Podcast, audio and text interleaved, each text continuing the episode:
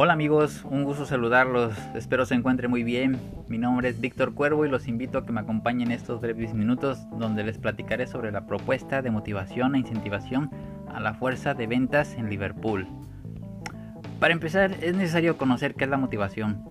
De acuerdo al diccionario de la Real Academia Española, la motivación es un conjunto de factores internos o externos que determinan en parte las acciones de una persona, es decir, es el motivo, la razón que provoca la, realización o en su caso la omisión.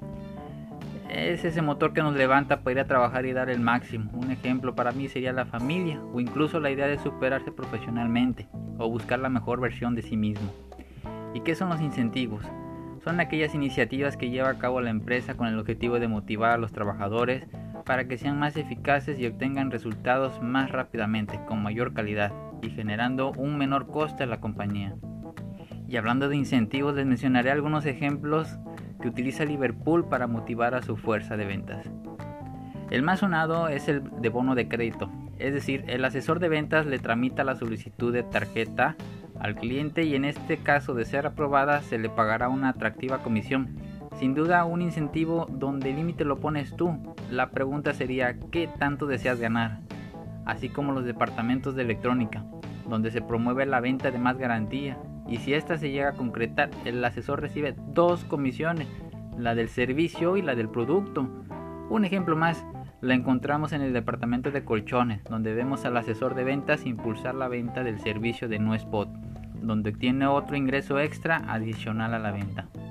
Sin duda todas esas herramientas son buenas para el asesor como para la empresa, ya que representa un ganar-ganar el vendedor llega a su meta más rápido y la empresa cumple con los objetivos de la organización. Aquí podemos apoyarnos de varias teorías, pero por mencionar una, usaríamos la teoría de establecimiento de metas de Loki. Señala que una meta es aquello que una persona se esfuerza por lograr. Afirma que la intención de alcanzar una meta es una fuente básica de motivación.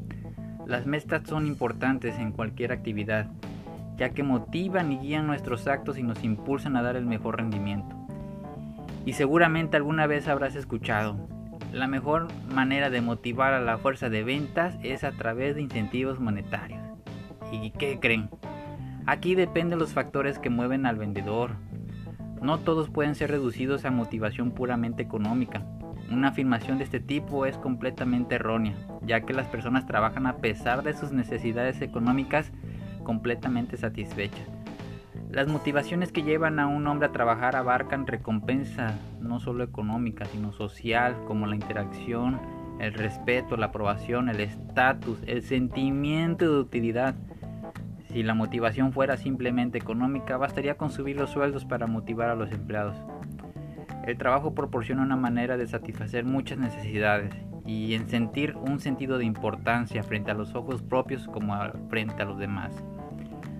Hoy en día en muchas tiendas vemos que realizan concursos de ventas donde se otorga un reconocimiento a los mejores asesores en ciertas categorías, ejemplo los de más garantía, el equipo de no spot, a la fuerza de crédito, al equipo de mesa de regalos y además de recibir un bonito reconocimiento obtienen premios pero no necesariamente económicos.